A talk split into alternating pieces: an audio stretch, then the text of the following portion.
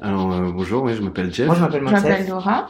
L'histoire que, que je vais te histoire raconter. Alors, incroyable. mon histoire, euh, moi, elle commence Mon à histoire, en fait, pour la raconter, il va falloir remonter un petit peu en arrière. 6 ans, et deux, en 2014. 2019. 2015. Il y a eu un, un instant précis qui, qui a bouleversé euh, énormément de choses. Changé toute ma vie en fait. C'était un tournant dans ma vie qui a un peu tout chamboulé. Et en fait, bah, je suis là pour vous raconter ma life. Retour à l'instant T, c'est le podcast qui met en lumière vos propres histoires, celles qui entrent dans vos vies un instant et bouleversent tout sur leur passage. Bonjour à tous et bienvenue dans le 25e épisode du podcast Retour à l'instant T. Aujourd'hui, nous allons découvrir l'histoire d'Aline. Aline s'est toujours dirigée dans les voies scolaires dans lesquelles elle était douée, sans savoir vraiment ce qu'elle aimerait faire. Elle étudie alors l'ingénierie textile, ayant des facilités en maths et en chimie, ayant une appétence pour la couture. En première année, elle part en séminaire dans une autre école, où elle découvre un documentaire sur les dessous de l'industrie textile. Elle se retrouve confrontée à une révoltante vérité. Ses études lui ont appris à détruire la planète et l'humain. Partons ensemble à la découverte de l'histoire d'Aline. Retour à l'instant T. Bonjour Aline, bienvenue sur le podcast Retour à l'instant T. Je suis ravie de te recevoir aujourd'hui. Bonjour Lucie. Alors, tu vas nous euh, raconter ton parcours, une prise de conscience qui a bouleversé énormément de choses euh, chez toi dans ta vie. Est-ce que pour euh, expliquer un petit peu aux auditeurs qui tu es, qu'on comprenne un petit peu qui était la jeune Aline il y a quelques années avant cet instant T? Bien sûr. Alors, avant l'instant T, donc le contexte, moi j'ai grandi dans une famille euh, de trois enfants où je suis la plus petite, euh, la plus jeune. J'ai deux grands frères et deux parents aimants. J'ai fait mes fait mes études, j'ai commencé mes études à Tours. Euh, J'étais au lycée, au lycée Descartes et j'avais des bonnes notes là-bas. J'aimais bien les maths et la physique et donc j'ai fait sans réfléchir, sans faire de choix, j'ai fait la voie des bons élèves qui est la prépa. Donc sans me poser de questions, je suis allée en classe préparatoire. Et là-bas, euh, donc j'ai fait euh, encore beaucoup de physique, beaucoup de chimie et encore, euh, bah, encore syndrome des bons élèves. je fais pas de choix, je vais dans une école d'ingénieur.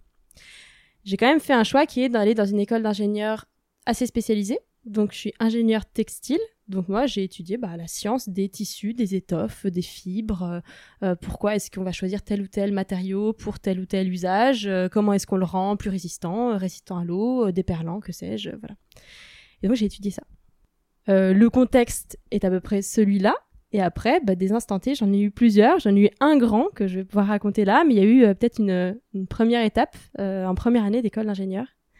Euh, je me souviens que dans cette école, euh, moi, je j'étais pas spécialement intéressée par l'industrie de la mode ou par l'industrie de l'habillement, mais j'ai fait j'ai fait cette école parce que je faisais de la couture euh, pour me faire des costumes de scène, ce qui n'a rien à voir. Mais bon, je suis arrivée dans cette école-là et il s'avère que beaucoup de monde travaille euh, euh, à la suite de cette école dans l'industrie du vêtement.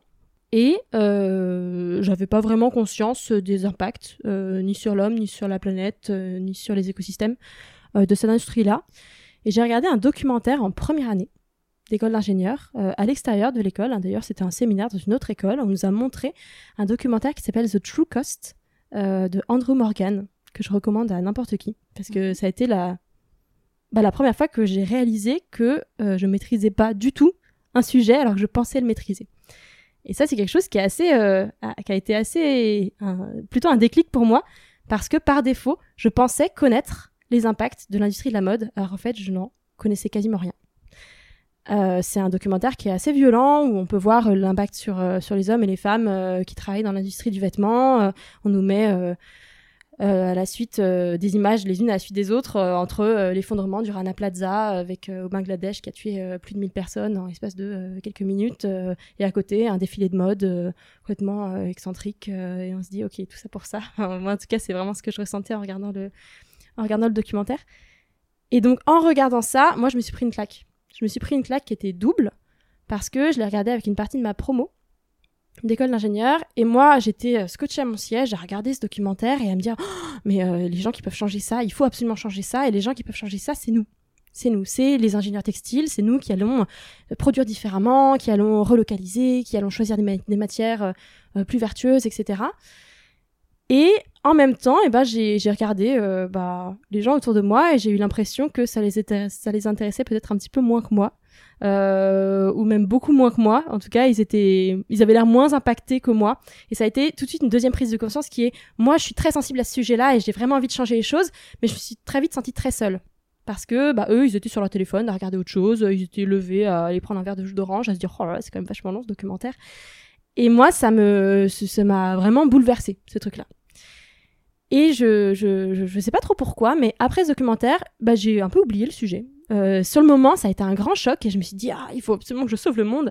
Et finalement, après, j'ai complètement oublié ce sujet. Euh, j'ai continué ma vie, euh, un peu comme si de rien n'était, pendant deux ans en école d'ingénieur, à me dire que j'allais peut-être éviter de, de, tuer trop de monde dans les usines qui s'effondrent, mais bon, sans me, sans me dire que j'allais révolutionner l'industrie de l'habillement. Et c'est en troisième année que je ne sais pas pourquoi, euh, je travaillais chez Decathlon, qui est une boîte euh, qui m'apparaissait assez engagée, euh, qui prenait des engagements sur la rémunération des travailleurs, même si c'était en Asie, etc., ou en Europe de l'Est, qui s'engageait sur l'environnement aussi. C'est une boîte qui est sympa, il y a une bonne ambiance, etc. Et je sais pas pourquoi, je faisais un stage là-bas, et j'ai ressenti le besoin de retrouver ce documentaire.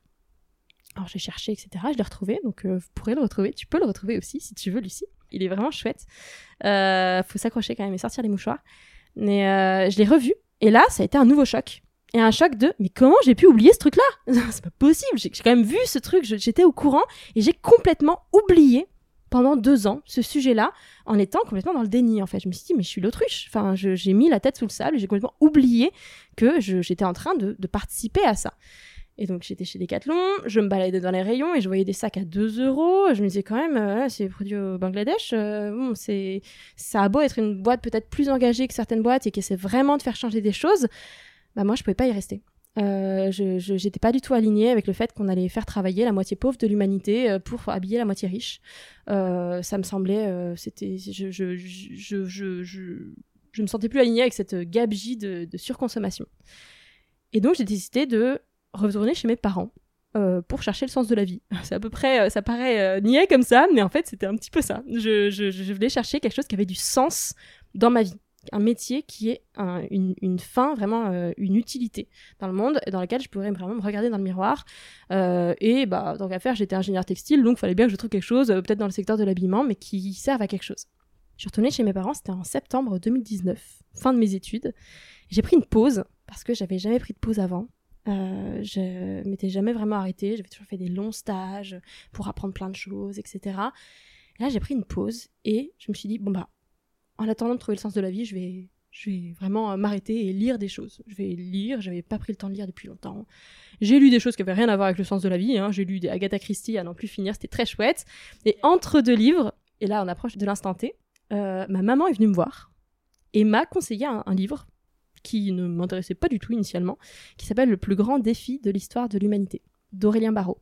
Donc Aurélien Barraud, c'est un, astrophysicien euh, très engagé sur les enjeux écologiques euh, et de justice sociale, et il a écrit un, bouquin très court euh, qui, s'appelle Le plus grand défi de l'histoire de l'humanité. Il doit faire 150 pages, vraiment, il est très très court. Et je l'ai lu, très vite parce qu'il est très court et heureusement qu'il était court parce que j'avais pas du tout envie de lire un livre sur l'écologie, c'est un sujet qui ne m'intéressait absolument pas. Euh, moi j'étais focus sur euh, les enjeux humains, les enjeux sociaux euh, de, cette industrie terrible qui est l'industrie du vêtement. L'écologie passait un petit peu après ça.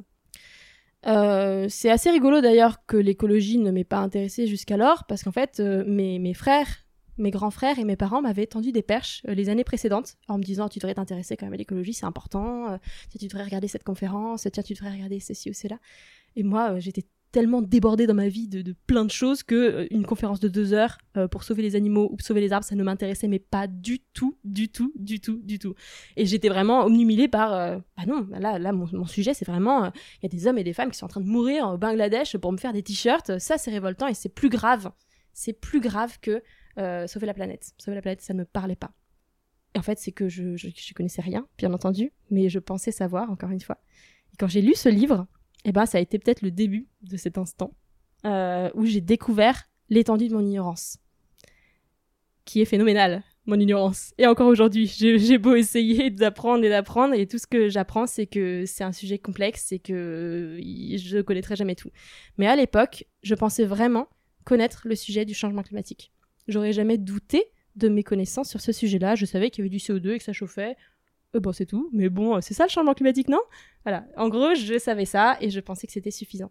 Et là, j'ai découvert toute la complexité de cet enjeu-là qui lie à la fois les problèmes sociaux, les problèmes de biodiversité, les problèmes de ressources, les problèmes de, des- de cycle euh, du carbone, etc. Et j'ai découvert ça en 150 pages euh, de manière très condensée et très violente, parce que c'est un, un- un livre qui est assez violent dans, dans les mots qui peuvent être employés. Et je me souviens que je suis euh, descendue dans la cuisine. Mes parents étaient là, je vivais chez eux. Et je leur ai vraiment demandé, mais c'est vrai ça? Parce que pour le coup, j'étais j'étais pas j'étais pas au courant. Voilà, j'ai découvert ce sujet-là. Et là, mes parents, c'est ça l'instant T peut-être, hein, parce qu'il y a vraiment un avant et un après. Mes parents m'ont fait un genre de coming out écolo. Voilà, je ne savais pas qu'ils étaient écolos, mais ils me l'ont avoué difficilement. Euh, c'est rigolo parce que ils- ils m'avaient complètement protégée de ces sujets-là pendant deux ans. Eux avaient eu une prise de conscience auparavant sur ces sujets-là avec mes grands frères et, eux s'étaient renseignés, avaient lu des livres, avaient regardé des conférences, étaient même allés voir euh, Pablo Servigne en conférence, ils avaient des bouquins dédicacés, euh, des collapsologues, etc. Et moi j'étais complètement en dehors de ça. Euh, et ils m'en avaient pas parlé plus que ça pour me protéger parce qu'ils voyaient que moi j'étais bien dans ce que je faisais. J'avais l'air bien dans ce que je faisais, j'avais trouvé ma voie, j'étais j'étais ingénieur, j'étais chez Decathlon, c'était chouette. Et donc, ils m'ont avoué cette fois-ci que, bah non, en fait, ça fait deux ans qu'ils sont très inquiets de ces sujets-là, qu'ils en parlent tout le temps, et que j'étais complètement en dehors de ça. Il y avait des conversations WhatsApp sans moi. mes frères, mes parents, ils s'envoyaient des conférences, et moi, j'étais pas dedans parce que ça m'intéressait pas. Et donc, ils m'ont envoyé des perches, ils m'ont tendu des perches, mais je les ai pas saisies. Et donc, là où beaucoup d'aujourd'hui de militants écologistes se disent ah c'est quand même compliqué de parler euh, d'écologie à ses parents, à sa famille, etc. Eux pendant deux ans se sont dit c'est quand même vachement compliqué de parler d'écologie à Aline et donc ils ont essayé mais moi je, je m'en fichais complètement quoi c'était pas mon sujet et ça je j'ai jamais répondu et j'ai jamais saisi les qui, les perches qui m'ont tendu. Donc ce moment-là je m'en souviens très bien c'était vraiment dans la cuisine mes deux parents avec moi qui m'expliquent combien ils sont inquiets sur ce sujet de l'écologie euh, qui m'expliquent que si je souhaite, je peux rester chez eux, je peux étudier ce sujet-là et je peux essayer d'avoir de l'impact parce que eux, bah, ils se sont dit qu'ils étaient trop vieux pour euh, se reconvertir, trop vieux pour euh, changer le monde, ils savent pas quoi faire, ils sont conscients, ils ont peur et ils veulent que moi, euh, ce qu'ils pouvaient faire, c'était me permettre à moi d'avoir de l'impact. Et donc, je suis restée chez eux pour étudier. Et ce qui était magique, c'est qu'ils avaient déjà tout ce qu'il fallait pour étudier. Ils avaient déjà tous les bouquins, ils avaient déjà toutes les sources, toutes les conférences, ils avaient, ils avaient déjà tout. Donc à partir de là, je me suis retrouvée dans une phase de, boulimie informationnelle où j'ai lu, j'ai lu, j'ai lu, j'ai lu, j'ai regardé des podcasts, euh, j'ai, non, on regarde pas les podcasts, j'ai écouté des podcasts, j'ai regardé des conférences, j'ai, énormément engrangé d'informations sur le changement climatique et plus j'en apprenais, pire c'était. Parce que c'est vraiment un sujet où c'est fou, mais on retombe très souvent dans le déni. On tombe dans le déni, on se dit, bon bah maintenant que je sais ça, euh, ah bah c'est bon, maintenant je maîtrise le sujet. Et du coup, il n'y a, pas pire. Et en fait, finalement, on creuse encore, et on se rend compte que oh, nouvelle bac, nouvelle baffe, nouvelle vague d'informations et de oh, comment j'ai pu ignorer ça? Et c'est une question que je me suis souvent posée pendant, pendant 6 à 8 mois. J'avais souvent des nouvelles prises de conscience comme ça, des petits instantés. et, je me suis, et je me posais souvent la question, mais comment j'ai pu croire que je maîtrisais le sujet? C'est quand même dingue de- d'avoir cette naïveté, de se dire maintenant je sais, oh là là, maintenant le pire est passé, maintenant je suis au courant. Et tu te souviens de choses qui t'ont choqué, que tu as apprises? Bon, j'imagine qu'il y en a un tas, mais euh, parce que du coup, ça peut paraître aussi flou. Par exemple, pour les personnes qui nous écoutent, pareil, ah, le réchauffement climatique, euh, la planète. Tu vois, ça paraît, ça te paraît tellement un, sujet abstrait et complexe que tu te fais un petit peu euh, une idée très vague. Est-ce que je sais pas, t'as as des choses où tu te dis non mais ça c'est incroyable. Enfin, j'aurais jamais imaginé. Sans nous déballer et nous euh, faire pleurer et voilà et, et- et faire flipper toutes les personnes qui nous écoutent. mais- Conférence de 3 heures. voilà. Mais juste pour nous dire des trucs qui, toi en tout cas, t'ont vachement touché et euh, ont, ont vraiment fait partie de ta prise de conscience. Il y a un chiffre qui m'a fait basculer. Vraiment, je, le, le mot bascule me parle parce qu'il y a un avant et un après. C'est le chiffre où j'ai compris que j'avais pas compris. Vraiment.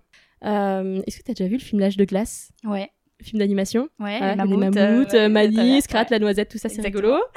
euh, et ben à l'époque de l'âge de la dernière ère glaciaire, de la dernière ère glaciaire, c'était il y a 20 000 ans à peu près. Eh bien la Terre, elle était euh, recouverte en partie de glace. Et c'est là qu'il y a eu le film L'âge de... Enfin, le film L'âge de glace à 20 ans. Mm. C'est déjà très choquant, d'ailleurs, euh, qu'il ait 20 ans, parce que moi, ça m'a fait un coup de vieux quand je l'ai remarqué. Mais bon, là, il s'avère que l'âge de Il y a glace... 20 ans, c'est vrai- Ah ouais. Ouais, ouais, c'est chaud, hein. Mais bon, l'âge de glace, c'était il y a 20 000 ans, donc il y a une ère glaciaire. Faut savoir qu'à l'époque, il y a énormément de glace sur Terre, du coup, il y a moins d'eau dans l'océan, hein, parce que l'eau, elle vient bien de l'océan, s'il y a des glaciers. Imagine qu'il y a des glaciaires sur euh, une bonne partie de l'hémisphère nord, et donc l'océan est 120 mètres plus bas. Ça, déjà, tu dis, ah oui, c'est quand même, euh, la ligne de côte est bien différente. De Paris, je vais à Londres à pied. Que c'est bien, pas d'Eurostar, ça coûtait cher l'Eurostar. Mais en même temps, eh ben, je crève la dalle parce qu'il n'y a pas d'agriculture, parce qu'il fait beaucoup trop froid et trop sec pour avoir de l'agriculture. Euh, donc c'est pas un monde très enviable. Je vais de Paris à Londres à pied et de Londres en Islande à pied aussi parce que tout est gelé de toute façon. Et d'Islande, je vais au Canada à pied aussi parce qu'il y a une énorme calotte glaciaire qui recouvre euh, une mer de glace, voilà, qui recouvre une partie de l'hémisphère nord. Euh, Qu'est-ce qu'on a d'autre? Bah, Le climat de la France, c'est à peu près le, le climat de la Sibérie actuelle. Il fait très sec, il fait très froid. Euh, dans la grotte Cosquer, dans les Calanques à Marseille, tu sais ce qu'ils ont dessiné, les hommes et les femmes de l'époque? C'est un, un, un oiseau, un genre d'oiseau, quand il fait très froid. Un pingouin? Un pingouin. Il y avait des pingouins à Marseille? Il y avait des pingouins à Marseille. Donc il y a des. Alors regardez Grotte Cosquer, tu pourras mettre le lien d'ailleurs. Ouais. C'est très rigolo parce qu'on voit des dessins de pingouins sur les murs. C'est pas une blague. C'est rigolo parce qu'il n'y avait pas la 4G à l'époque et donc s'il y avait des pingouins, s'ils ont dessiné des pingouins, c'est qu'ils ont étaient vu là. des pingouins. Voilà. Donc ça, c'est le climat d'une ère glaciaire. Entre temps, entre le climat de cette ère glaciaire et le climat d'aujourd'hui, ça s'est réchauffé. De manière naturelle, il y a des paramètres euh, naturels, euh, l'axe de rotation de la Terre, euh, l'orbite de la Terre, etc. Il y a des choses qui changent très très lentement, qui font qu'on peut avoir des aires glaciaires ou des aires interglaciaires. Et donc, il y a eu une déglaciation pendant 10 000 ans. Donc ça, ça s'est réchauffé.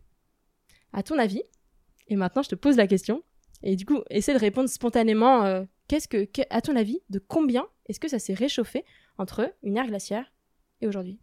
Le souci, c'est que je triche, je sais déjà la réponse. Ouais. Euh, j'ai déjà écouté un podcast, tu vois, qui parlait de ça, et, euh, et puis je me suis fait former euh, notamment par ta cousine.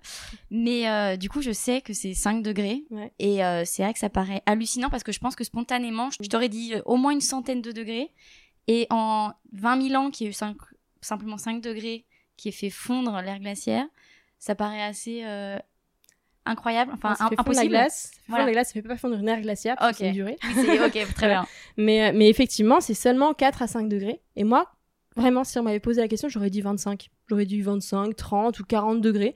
Euh, en 10 000 ans, oui, euh, bah, pour passer du climat de la Sibérie où il doit faire, euh, je sais pas, moins 5, euh, j'en sais rien, et là aujourd'hui il fait 15 degrés en moyenne, et ben moi je me serais dit qu'il y avait 20 degrés de différence, et donc voilà, ça, ça fait euh, 20, 20, 25 degrés de différence. Souvent quand je pose la question, des personnes me répondent 50, 60, 70 degrés de différence. C'est tellement hallucinant, c'est tellement énorme comme changement qu'on se dit que bah, c'est forcément un grand, un grand chiffre.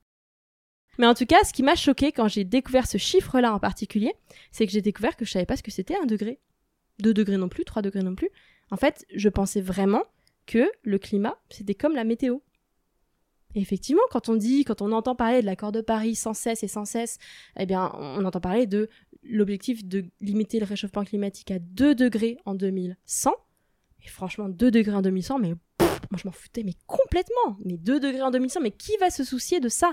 Enfin, 2 degrés, il va faire 32 au lieu de 30.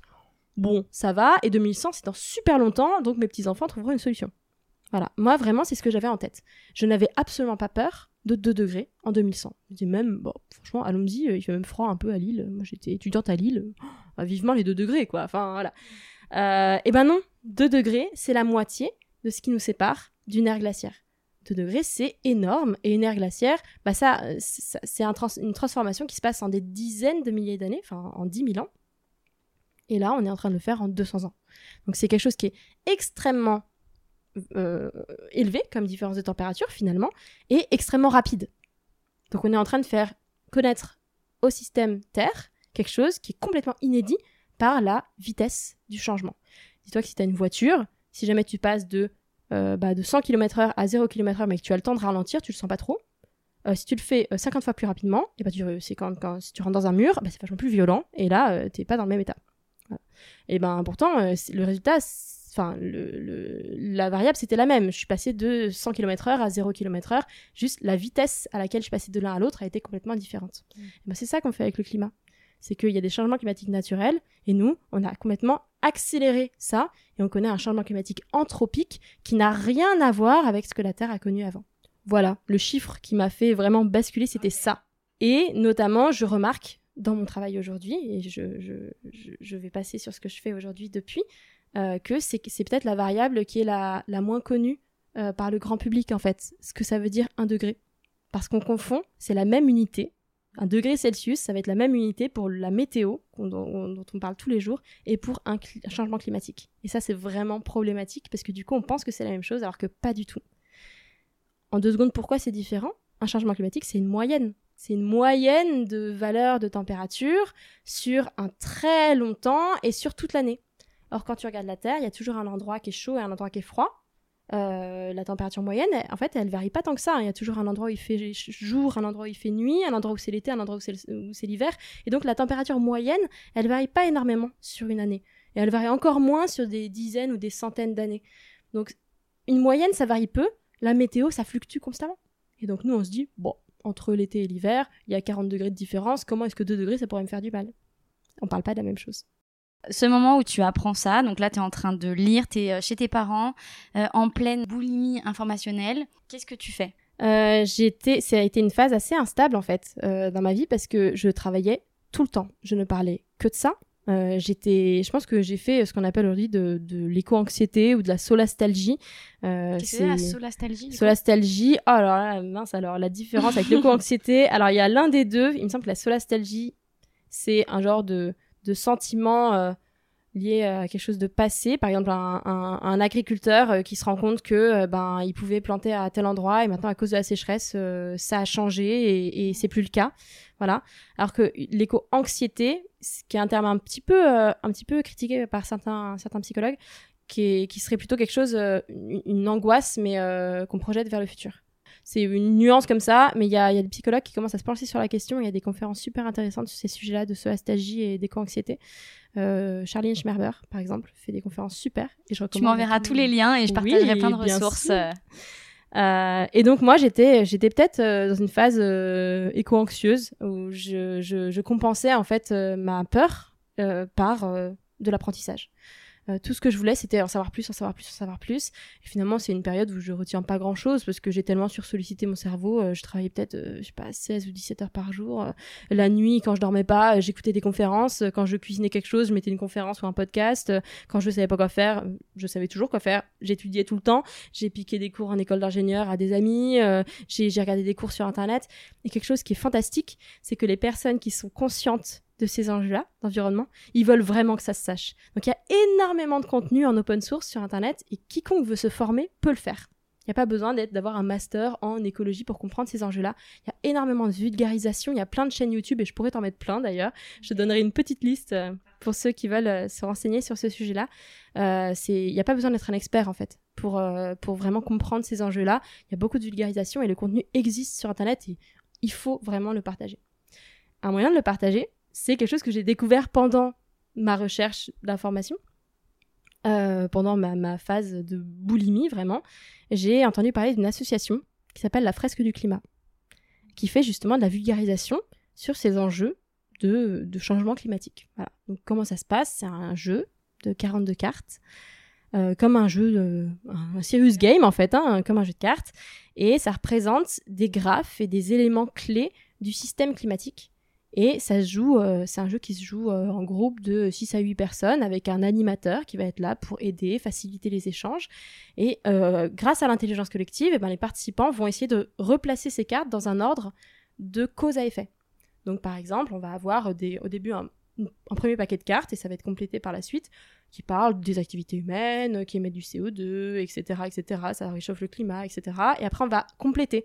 Ah ben, quelles sont les activités humaines? Hop, entre les cartes, on rajoute des détails. Ah ben, il y a l'industrie, euh, il y a euh, l'agriculture. Ah, attention, ça fait pas que du CO2, ça fait aussi d'autres gaz à effet de serre que sont celui-là, celui-là, celui-là. Et on rajoute des cartes et on crée des liens nous-mêmes, en fait, en discutant avec le groupe sur, eh ben, en fait, comment ça fonctionne le climat. Et souvent, bah, c'est pas si facile que ça on se rend compte qu'il y a beaucoup de cartes, il y a beaucoup de liens, ah ça reboucle, il y a des boucles de rétroaction, des genres de cercles vicieux dans le climat qui, euh, si ça se déclenche, et eh ben, bim, ça refait plus de gaz à effet de serre et du coup ça amplifie le phénomène, etc.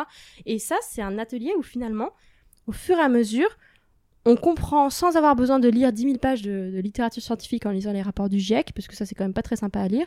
On comprend de manière euh, bah, assez, euh, assez ludique comment fonctionne le climat et pourquoi il va falloir qu'on agisse sur l'industrie, sur l'agriculture, sur le chauffage et la clim et sur euh, le dernier, le transport. Voilà. On comprend qu'en fait, bah, c'est lié à ça, qu'il y a des conséquences derrière qui sont dramatiques, hein, qu'on place aussi. Et ensuite, euh, il y a toute une phase de 1h30 à peu près, on discute de bah, qu'est-ce qu'on fait? Maintenant qu'on a compris l'aspect systémique et très complexe du climat, bah, on sait qu'il faut agir au début de cette fresque du climat avant qu'il y ait euh, toutes ces conséquences en chaîne. Et ben maintenant, qu'est-ce qu'on fait? Et là, on en discute, on en débat, on essaie de donner des ordres de grandeur pour que les participants sortent de l'atelier en sachant quoi faire. Euh, au moins quelques actions impactantes qui ne vont pas être forcément couper la Wi-Fi ou, euh, ou couper l'eau quand on brosse les dents. Quoi. Il y a des choses plus impactantes que ça. Et ça, c'est des ateliers qu'on peut retrouver partout? Ah bah du coup, c'est la session pub pour la fresque du climat. Bah allez, Allez, tant qu'à faire. je t'explique un petit peu. Donc là, on est toujours dans la phase où tu viens de découvrir ce Ouais. que c'est, mais c'est quelque ça. chose qui est, euh, du coup, tu disais en open source. Et en Ouais. plus, euh, on peut soi-même enfin, se former euh, partout. Et ben c'est ce que euh, j'ai fait. À ce moment-là, en fait, moi, je, je, je savais pas du tout ce que j'allais faire euh, comme métier. En fait, tout ce que je découvrais, c'était que bah, j'avais été formée euh, pour détruire la planète, en fait, hein, vraiment. Euh, tout comme on entend pas mal parler ces derniers temps euh, de d'élèves euh, dans les grandes écoles qui appellent à déserter. Il y a eu des discours là euh, ces, derniers, ces dernières semaines. Euh, on est en août 2022, hein, des fois que certains regardent le podcast plus tard, voilà. Euh, il y a eu plusieurs euh, plusieurs discours à HEC, à l'IX, euh, à à euh, Agro, AgroParisTech, euh, d'étudiants qui disent bah en fait on a été mal formés, on a été formés dans nos études à détruire le vivant. Voilà, et ne continuons pas comme ça. Eh Ben moi, j'ai eu l'impression d'avoir un petit peu la même chose dans mon école d'ingénieur. On est un petit peu en retard sur les sujets de climat, euh, et j'ai été formée à euh, bah, travailler avec l'Asie, à travailler de manière très délocalisée, produire des vêtements toujours plus, toujours plus, etc. Je sais plus où j'en étais. J'étais formée comme ça. Qu'est-ce que je disais? Bah, tu disais justement que euh, il y avait des appels d'étudiants pour euh, déserter ces écoles parce que la formation n'était pas en fait euh, représentative de ce qui se passait actuellement et qu'on nous apprenait à consommer et à tuer la planète plutôt qu'à euh, se rendre compte des enjeux et qu'aujourd'hui, enfin, il faut que ce soit partie intégrante de notre. euh, Ouais, plutôt qu'à réinventer, en fait, une industrie différente, euh, des transports différents, etc. Et moi, j'apprenais tout ça finalement après, après mes études. hein, j'ai eu, mais finalement, j'ai appris euh, toute seule euh, ces sujets-là. Et euh, je savais pas encore ce que j'allais faire comme métier là-dedans. Je savais que ça allait être orienté là-dedans euh, euh, vers quelque chose lié au climat, c'était certain. Parce que moi, qui étais très sensible à la cause humaine de l'industrie, à, à tout ce qui était enjeux sociaux, oppression de l'homme par l'homme, etc. Et bien en fait, je me suis rendu compte que la plus grande crise sociale au monde, c'était c'était la crise environnementale. Ça lie absolument tout. Et j'ai découvert qu'en fait, bah, c'était pas euh, moi qui n'étais pas du tout euh, sensible à euh, la biodiversité ou à des enjeux de, euh, biodiversité marine, que sais-je. Enfin, je, sais pas des choses qui me touchaient particulièrement. J'étais touchée par l'impact sur les êtres humains. Et ben en fait, il y a un lien direct avec le changement climatique. C'est ça qui a été ma motivation ma porte d'entrée dans ces sujets-là. Et, donc, je, me demandais bien ce que j'allais pouvoir faire comme métier. Et quand j'ai découvert la fresque du climat, je me suis dit, ah bah tiens, euh, je vais creuser ça. Je vais voir. Au moins, euh, peut-être que euh, en, en m'impliquant dans l'asso- dans l'associatif, je vais rencontrer d'autres personnes. Peut-être, voilà, je vais découvrir ce qu'ils font, comment eux ils vivent avec ce constat, parce que euh, je me sentais quand même très seule. Enfin, j'étais, on était dans un confinement Covid. C'était le début du Covid. C'était était il y a combien de 2020. temps C'était il y a deux ans était en 2020. Oui. Ouais. 2020, donc j'étais, ah, j'ai vraiment, j'ai vraiment eu un confinement de privilégié. hein. J'étais à la campagne chez, chez mes parents, ça se passait très bien. Nous, on a, on a eu très peu de, de conséquences du confinement euh, sur nos vies. Euh, donc euh, vraiment, on a été très très chanceux de ce côté-là. Mais moi, je, je ne faisais que apprendre des choses sur le climat. Et donc j'ai découvert euh, la fresque du climat. Je me suis fait former à l'animation, donc je suis devenue animatrice de la fresque du climat. Et attends, juste pour revenir en avant, tu disais tu te sentais très seule. C'est ça. Et ben en fait, pourquoi est-ce que je me suis je me suis fait former à l'animation? C'est parce que bah moi je parlais tout le temps de climat avec mes parents, mais je pouvais pas en parler avec mes amis. Mes amis étaient sur une autre planète. Ouais, Vraiment, euh, je- je- j'essayais d'aborder ces sujets-là, mais ils étaient comme moi six mois avant, euh, ça les intéressait pas. Et il fallait bien se rendre à l'évidence, ce sujet, il intéresse pas. Enfin, il y a des gens qui sont passionnés de base par la physique du climat, etc. Et ceux-là, ils vont rentrer dans ces sujets très spontanément. Mais euh, moi, c'était pas mon truc, et bah mes amis, c'était pas leur truc non plus. Donc j'essayais d'en parler et je me sentais pas spécialement écoutée. Je commençais même à me sentir bah, esselée parce que j'arrivais pas à parler d'autre chose. Et j'étais tellement angoissée par ces sujets-là que parler d'un autre sujet me paraissait mais complètement absurde. Euh, parler de, euh, de, euh, je sais pas, euh, de, oh là là, ce serait bien, euh, faudrait faire les boutiques, j'en sais rien, ou alors viens, on va au cinéma euh, pour aller voir tel film. Mais non, en fait, j'avais pas du tout envie. Moi, ce dont j'avais envie, c'était que mes amis, ils viennent à la maison et on regarde ensuite une conférence de trois heures sur le changement climatique. Ça, ça allait être bien. Ça, c'est une, une soirée productive, voilà. Et, et j'étais complètement, complètement déconnectée en fait de mes amis parce que eux, ils étaient pas passionnés par ce sujet-là et moi, soudainement, je parlais que de ça et ça les saoulait. ça les saoulait vraiment. Donc, je, je, je sentais le besoin de rencontrer d'autres personnes qui ont vécu cette prise de conscience pour savoir comment eux le vivaient aujourd'hui et comment ils avaient pu euh, bah, euh, garder leurs amis, par exemple, voilà, euh, ou comment ils avaient pu trouver leur, leur voie là-dedans, comment est-ce qu'ils vivaient ça, parce que je commençais à trouver ça difficile à porter, ce, ce constat. Et, et le fait de porter ce constat et de se rendre compte que les gens s'en fichent, que beaucoup pensent savoir et ne savent pas, se retrouvent dans, dans le même état que ce que je connaissais quelques mois avant, c'est quelque chose qui est effrayant. Et vraiment, ça me faisait peur. Donc, j'ai rejoint une association pour rencontrer d'autres personnes qui s'engagent. J'ai fait aussi une formation euh, au campus de la transition qui s'appelle le T-Camp. Et j'ai vraiment fait cette formation non pas pour apprendre des choses initialement, mais vraiment pour rencontrer d'autres jeunes qui s'engagent. C'était une formation qui devait se dérouler en présentiel normalement, mais à cause du Covid, ça a été en ligne. Et même ça, même en ligne, ça a été extraordinaire pour moi de pouvoir parler et, vraiment de me rendre compte qu'on a énormément de choses en commun sur le fait qu'on pensait savoir, qu'on a eu un choc, que maintenant on se sent en décalage avec le monde, qu'on veut s'engager et, parfois qu'on a un surengagement aussi. hein, euh, on a tellement envie que les choses bougent vite, vite, vite. Il y a une urgence qui nous, une, un genre d'épée de Damoclès euh, au-dessus de nos têtes euh, et, et c'est compliqué de vivre avec ça et en parler avec d'autres personnes engagées. Ça m'a fait beaucoup de bien et ça m'a aidé à passer à l'action. Et passer à l'action, c'est vraiment ce qui m'a fait le plus de bien parce que ne, faire qu'apprendre, c'est entretenir les anxiétés. La boulimie d'infos, ça a duré six mois et j'ai j'ai rien fait en fait. J'étais tétanisée et je faisais que écouter encore des conférences de Pablo Servigne, Jean-Marc Jancovici, Philippe Biwix, Gaël Giraud, que sais-je, je te mettrai tous les liens. Euh, mais tous ces gens-là, passionnants, mais je, tournais en rond en fait. J'écoutais, j'écoutais, je lisais, j'écoutais plus et, et j'agissais pas. Et finalement, via la fresque du climat, j'ai trouvé un moyen d'au moins faire un premier pas qui est faire passer le message. Parce que faire passer le message, je le faisais très très mal. J'essayais de le faire, hein. J'essayais de secouer des potes par les épaules et de leur dire mais tu comprends pas ce qui se passe. Non, ça, ça, ça marche pas. Ça frustre les gens et les gens ils pas envie de. de... Et puis à une soirée d'anniversaire, on peut quand même parler d'autre chose. Voilà. Bah non, à une soirée d'anniversaire, il y a quand même le monde qui est en train de s'effondrer là. Il faut quand même en parler. Donc c'était, j'étais vraiment en décalage avec le monde et avec euh, le vrai monde, on va dire, euh, le, ce que je considère le, le monde d'avant, en fait, euh, ma vie d'avant.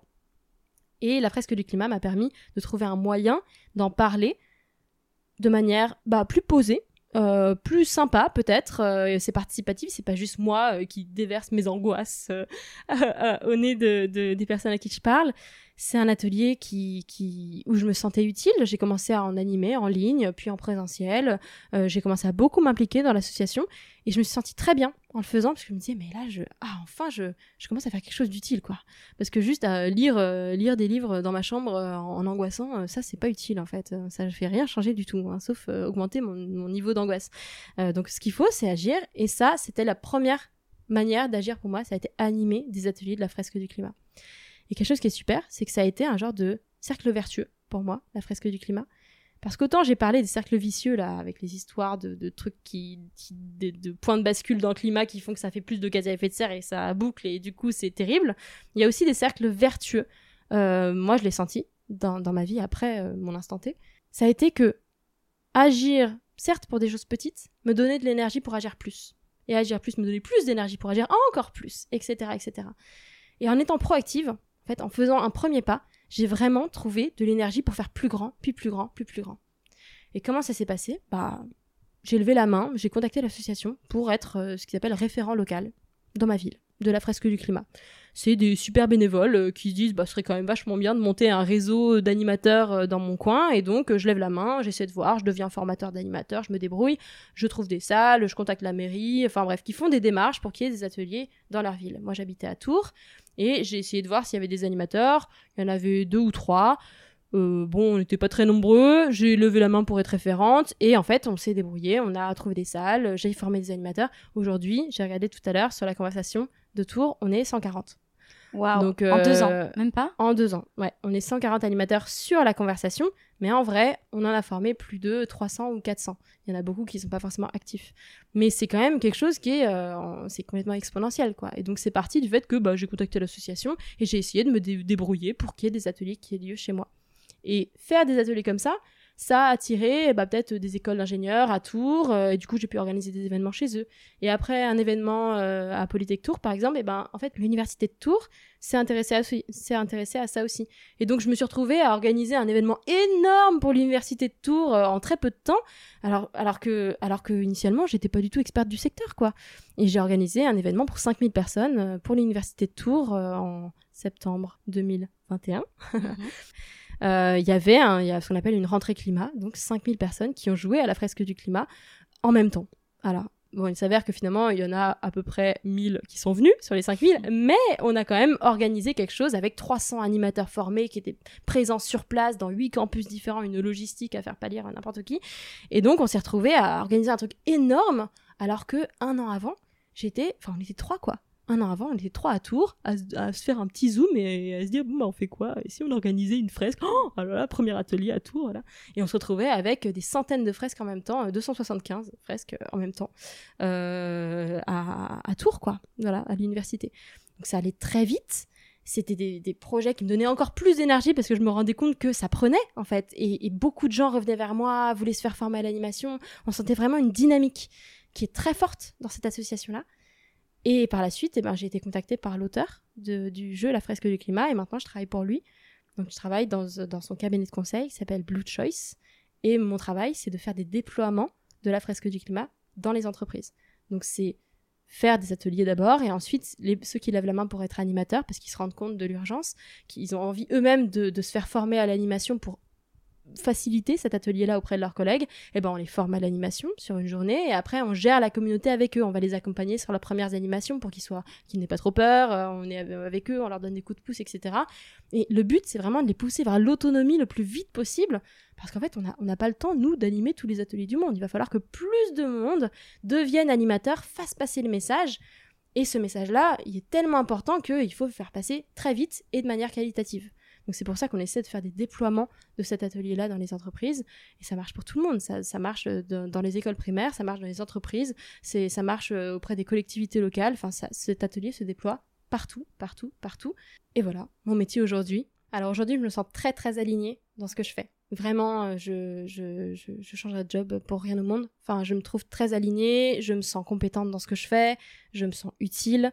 Euh, c'est un sujet qui aujourd'hui me passionne, euh, mais l'éco-anxiété, elle est toujours là. Elle est toujours là parce que tous les jours, je parle à des personnes de plus en plus haut placées et ces personnes ne connaissent pas les enjeux. Et là, j'insiste, les personnes, l'immense majorité de la population ne connaît pas le problème. C'est, en fait, j'invite n'importe qui à faire le test de l'air glaciaire à demander Eh, dis donc, euh, tu connais l'air glaciaire Tu connais l'âge de glace Le film L'âge de glace C'est rigolo, il y a des mammouths, machin. Eh ben, à ton avis, il y a combien de degrés de différence? Et vous allez bien voir que les gens vont vous dire 20 degrés, 30 degrés, 50 degrés. Et non, retenez, ça n'est que 4 ou 5 degrés. Et donc, regardons l'accord de Paris un peu différemment. Quand on parle de 2 degrés en 2100, ça veut dire beaucoup et dans très peu de temps. Ça veut pas dire euh, juste une broutille. Mais l'éco-anxiété, elle est encore là parce que je croise des gens qui sont censés être au courant des personnes qui travaillent en RSE, des personnes qui travaillent, qui sont parfois très engagées. Et ça, ça me, fascine d'ailleurs. Il y a des personnes qui sont très très engagées contre le changement climatique, qui en fait ne comprennent pas le problème. C'est quand même dingue. Juste en connaissant 10% du problème, ils ont réussi à, travailler là-dedans, à trouver du sens dans ce qu'ils font. Alors parfois, ils n'ont pas les ordres de grandeur en tête. Ils vont dire on va supprimer ces mails, on va mettre une poubelle de tri, etc. Et, ils pensent que ça suffit. Pas du tout.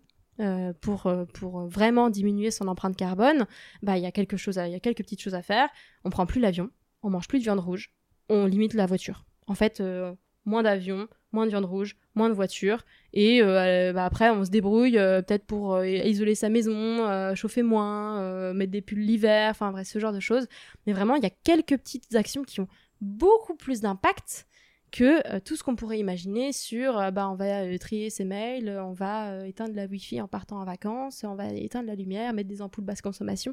Ça c'est des choses qui sont du symbole, euh, c'est très symbolique et je suis pas en train de dire qu'il faut pas le faire, mais c'est des choses qui en fait ne diminuent que très peu les émissions de gaz à effet de serre. Si on veut diminuer son empreinte carbone, il faut limiter euh, la consommation de viande rouge, limiter l'avion. En fait, à vrai dire, s'il y a deux choses à retenir, c'est ça. Moins de bœuf, moins d'avion. Ok, c'est vraiment les deux choses principales qui ont le plus d'impact. En fait, la troisième action, prendre moins d'avion, prendre moins de bœuf. Et la troisième, c'est, pour en savoir plus, calculer son empreinte carbone. C'est se former, c'est se renseigner. Parce que quoi qu'il arrive, partons du principe qu'on connaît pas le problème. Voilà. Euh, on, a, on a tendance à, souvent surestimer son niveau de connaissance euh, sur, euh, sur ces enjeux-là. Moi, ça m'est arrivé et ça arrive à plein de mes amis et je le vois tous les jours en entreprise, des, des, beaucoup de personnes qui arrivent un peu en traînant des pieds à un atelier en disant oh là ça dure trois heures, c'est bon le climat, on en entend parler tout le temps. Mais on confond deux choses, c'est entendre parler souvent d'un problème et comprendre ce problème. Les médias aujourd'hui parlent énormément de changement climatique, c'est un fait. On entend tout le temps parler de changement climatique et heureusement, on va dire, il était temps quand même qu'on en entende parler. Mais on entend parler de 2 degrés en 2100 et c'est pas pour autant qu'on va comprendre ce que ça veut dire 2 degrés en 2100. Donc tant qu'il n'y a pas de la pédagogie faite sur les grandes chaînes, faite euh, dans les, dans les grands médias, etc., tant qu'il n'y a pas une pédagogie pour expliquer la réalité derrière les chiffres, eh bien, l'immense majorité de la population pensera comprendre le problème sans réellement le comprendre. Donc ça, c'est un peu un piège. Et toi aujourd'hui, du coup, tu es entouré, parce que tu disais avec tes amis, du coup, il y avait un énorme décalage. Aujourd'hui, du coup, est-ce que tu as réussi à leur transmettre euh, tes connaissances et leur faire prendre cette prise de conscience? Est-ce que tu t'es tourné vers de nouveaux amis? Euh, Comment est-ce que tu te situes dans ta vie aussi perso à ce niveau-là? Euh, Ça, c'est un sujet compliqué parce que bah, ma prise de conscience, elle est, elle est encore très récente. Hein, elle date d'il y a deux ans et demi, trois ans bientôt. c'est c'est très récent et pourtant ça a suffi. Il y avait le Covid au milieu. Ça a suffi pour que euh, je perde contact avec beaucoup de monde. J'ai vraiment perdu contact parce que c'était dur en fait. C'est dur de se confronter à, euh, à des personnes qui pensent connaître le sujet et qui en fait n'en connaissent rien et qui du coup bah, finalement vont me voir comme une écolo radicale euh, qui euh, bah, mange plus de viande, qui essaie d'être végane, qui essaie de réduire ses déchets, qui me prend plus l'avion, etc. Et ce décalage, bah, il est inconfortable. Voilà, il est inconfortable pour moi, peut-être un peu aussi pour eux, non, plus pour moi j'imagine. Mmh. Mais du coup, moi, de moi-même, je me suis écartée de pas mal de monde. Euh, j'aimerais en fait, aujourd'hui, je me dis que je, je, suis un peu trop dans une bulle. Euh, mes nouveaux amis, ça va être la fresque du climat. Mon travail, c'est la fresque du climat. Mes collègues, c'est la fresque du climat. Et c'est des personnes que j'apprécie énormément parce qu'on on est très alignés. On sait, quand on parle à ces personnes-là, euh, dans leurs yeux, on sait qu'ils connaissent les enjeux dont on parle. Et ça, ça fait du bien de mmh. savoir que la personne en face sait de quoi on parle parce que c'est terrifiant. Et en fait, bah, je me retrouve complètement enfermée dans une bulle. Euh, mes réseaux sociaux, il euh, y a une chambre d'écho qui fait que euh, j'ai l'impression que tout le monde est écolo. LinkedIn, tout le monde est écolo. Voilà, c'est vraiment tout le monde est écolo autour de moi parce que soit il y a des personnes que j'ai fresquées, ma famille est très sensibilisée, ils l'étaient avant moi. Mais après, à vrai dire, mes autres amis, ils sont beaucoup moins présents finalement dans mes fils de réseaux sociaux que toutes mes nouvelles relations qui eux sont très engagées. Donc je suis dans une bulle en fait. Mais après, quitte à ce que, tu vois, toi, tu as eu ce, cette prise de conscience du coup il y a deux ans et demi, euh, il a fallu ce temps, cette réflexion. Tu sais pas si euh, dans quelques années, euh, quelques mois, tu n'auras pas justement ces anciens amis qui, au fur et à mesure, auront cette prise de conscience.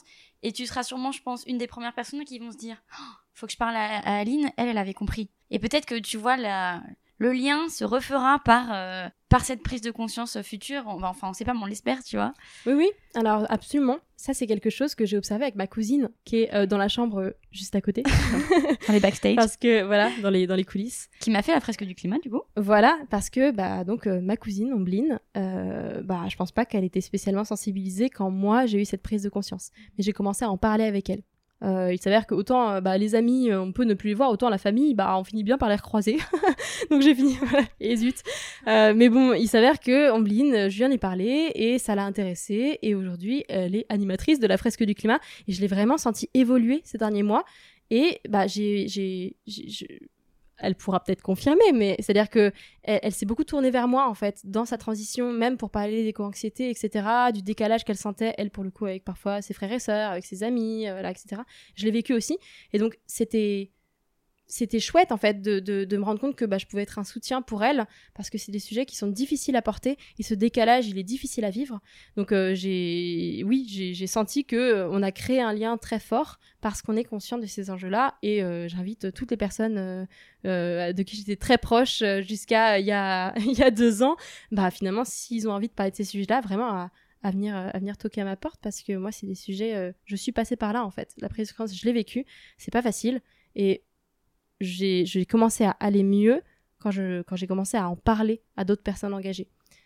prendre conscience de ça et rester tout seul chez soi euh, à regarder des conférences, c'est être malade, en fait. Moi, je l'ai vécu, euh, boulimie informationnelle, vraiment. C'était une période très instable de ma vie où je, ne faisais rien, en fait. J'étais complètement, euh, complètement tétanisée. Et on n'a pas le temps d'avoir toutes les personnes qui prennent conscience qui perdent six mois on n'a pas le temps. Il faut agir très vite, de manière impactante, et donc il va falloir que toutes les personnes qui prennent conscience, elles agissent rapidement, et donc qu'elles communiquent, qu'elles disent si elles se sentent pas bien, qu'elles trouvent des gens à qui en parler, etc. Et il y a des choses qui s'organisent hein, dans les associations, il y a des psychologues qui deviennent spécialisés là-dedans, enfin il y a plein de choses aujourd'hui pour que les gens bah, soient pas tétanisés par ce sujet-là, euh, et donc euh, j'invite n'importe qui à en parler s'ils se sentent pas bien, c'est normal, déjà, c'est normal, euh, c'est un signe de bonne santé que de se sentir mal dans une société malade. Je crois que c'est un truc comme ça. Il y a une, citation là-dessus. En tout cas, moi je dirais, c'est un signe de bonne santé mentale que d'être effrayé par, des enjeux pareils. C'est, une bonne nouvelle en fait. Bravo, vous n'êtes pas euh, une personne euh, dénuée de sentiments. voilà, c'est tout à fait normal d'avoir peur, d'être en colère, peut-être de ressentir de l'enthousiasme aussi, parce qu'il y a tellement d'opportunités, il y a tellement de choses qui bougent. Vous pouvez ressentir de l'enthousiasme aussi. Moi, ça m'arrive très souvent. Aujourd'hui, j'ai beaucoup d'espoir. Euh, parce que les choses bougent, parce que je vois que depuis deux ans, les choses sont pas du tout les mêmes que, voilà, les choses changent vraiment. C'est un sujet qui est partout. Il faut que ça aille encore plus vite. J'ai pas encore perdu espoir. Peut-être qu'un jour ça arrivera, j'espère pas.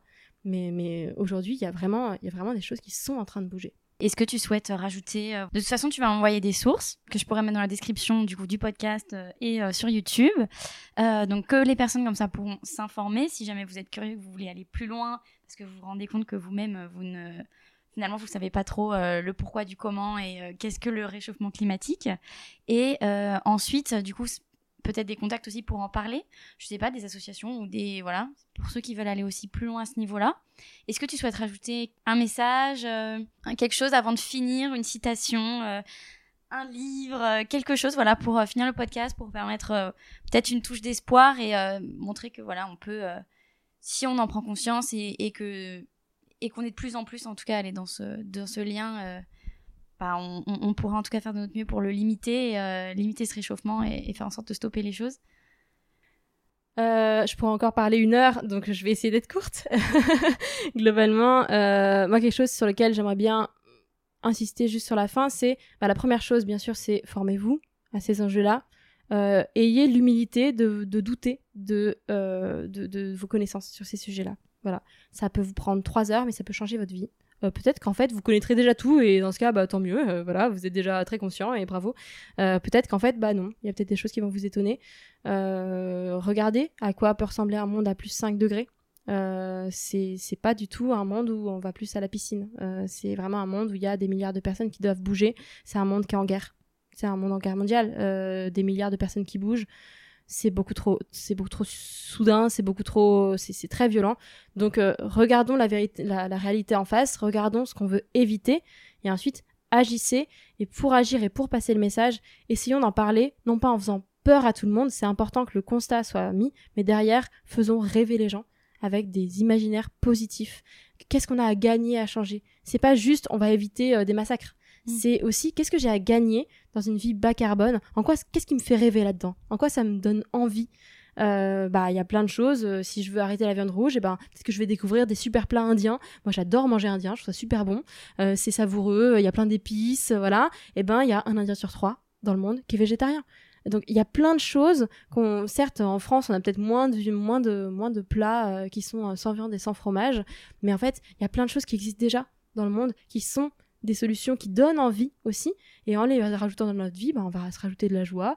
On va peut-être euh, se libérer du temps en travaillant peut-être un peu moins. Euh, peut-être qu'on va travailler moins et prendre plus le temps de voyager euh, en, voyageant à pied, en voyageant à vélo, en voyageant en train et pas en se téléportant avec un avion à l'autre bout du monde. Il y a plein de choses qui sont désirables aussi dans un monde bas carbone. Et quand vous en parlez autour de vous, essayez de, de vous raccrocher à ça. Dans tous les changements que vous allez mettre en place dans votre vie, essayez de trouver Qu'est-ce que ça vous a apporté? Comment vous allez pouvoir présenter ça sous un, sous un, sous un côté positif à d'autres personnes? Parce que si on parle que d'écologie punitive, de, de limiter l'avion, de réduire la viande, nanana, tout ça, c'est des choses qui font pas envie. Montrons l'alternative désirable derrière ça. Et ensuite, bah, en fait, tout le monde va vous suivre, vous allez le voir. Bah écoute, merci beaucoup pour ton témoignage, pour euh, ton parcours et j'espère que ce podcast fera réfléchir, que peut-être ça, ça fera permettre des prises de conscience ou en tout cas la curiosité d'aller un petit peu plus loin. Donc bah, je te remercie d'avoir euh, participé et d'avoir témoigné avec ton histoire. Merci Lucie. À bientôt. À bientôt.